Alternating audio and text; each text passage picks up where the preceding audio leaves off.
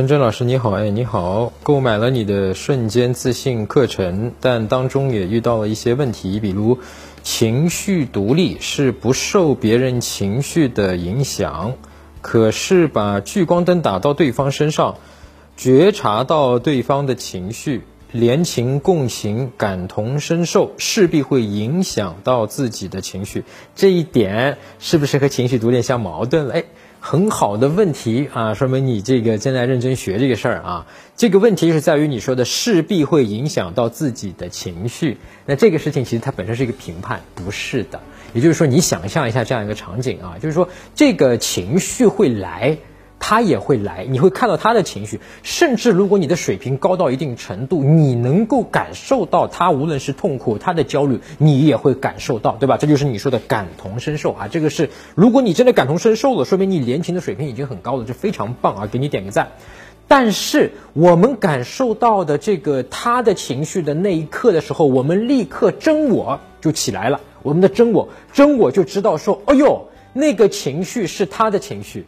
我感受到了而已，我知道它存在了而已，但是这个情绪不是我的，它只是寄存在我的身上，也就是过一会儿会儿马上就会走掉的，它不是我，也就是说我不会被这个情绪，我感受到它的那个情绪去劫持，也就是说我能够感受到你的情绪，我甚至。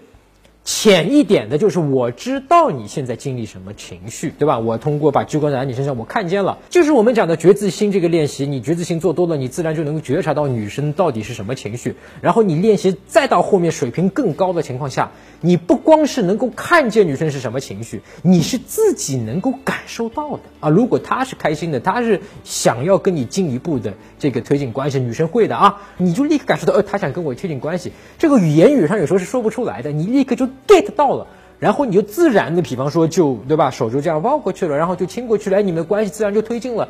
这个就是感同身受。那当然，这个是一个正向的情绪，有些可能是一些负面的情绪，它的焦虑，对吧？它有些时候是悲伤。当你的觉知心这个水平更高了以后，你的觉察能力高了以后，你立刻就能发现说，这个情绪我感受到了，我感受是感受到了，我的信息是有的。但是我很清楚的知道，我不会被这个情绪所劫持，对吧？我们瞬间自信反复讲，就是说，其实就是小我意识，这些情绪都是小我意识。我们最关键的一步就是我们能够识别到这些情绪，它正在我们的身体里面怎么去影响我们啊？它来了就来了。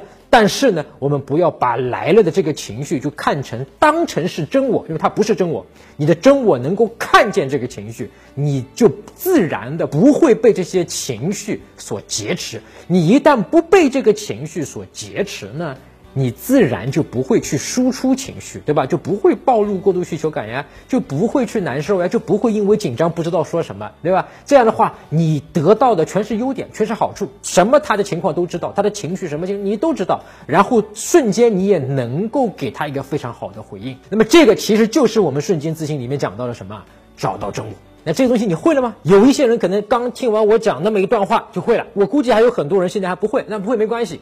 就回到我们瞬间自信里面去练那个觉自心，好吧？如果你还没看过觉自心或者没有瞬间自信，你可以到我的这个微信公众号啊，就是在微信上面搜索“陈真”，成功的陈真假的真俩字儿啊，我的名字，呃，关注这个公众号陈真之后呢，编辑回复“觉自心”啊三个字儿啊，你就能够看这个关于觉自心的这个内容啊，这篇是免费的，你可以去看一下学一下。打开微信，点击上方搜索，输入“陈真”，成功的陈，再点搜一搜。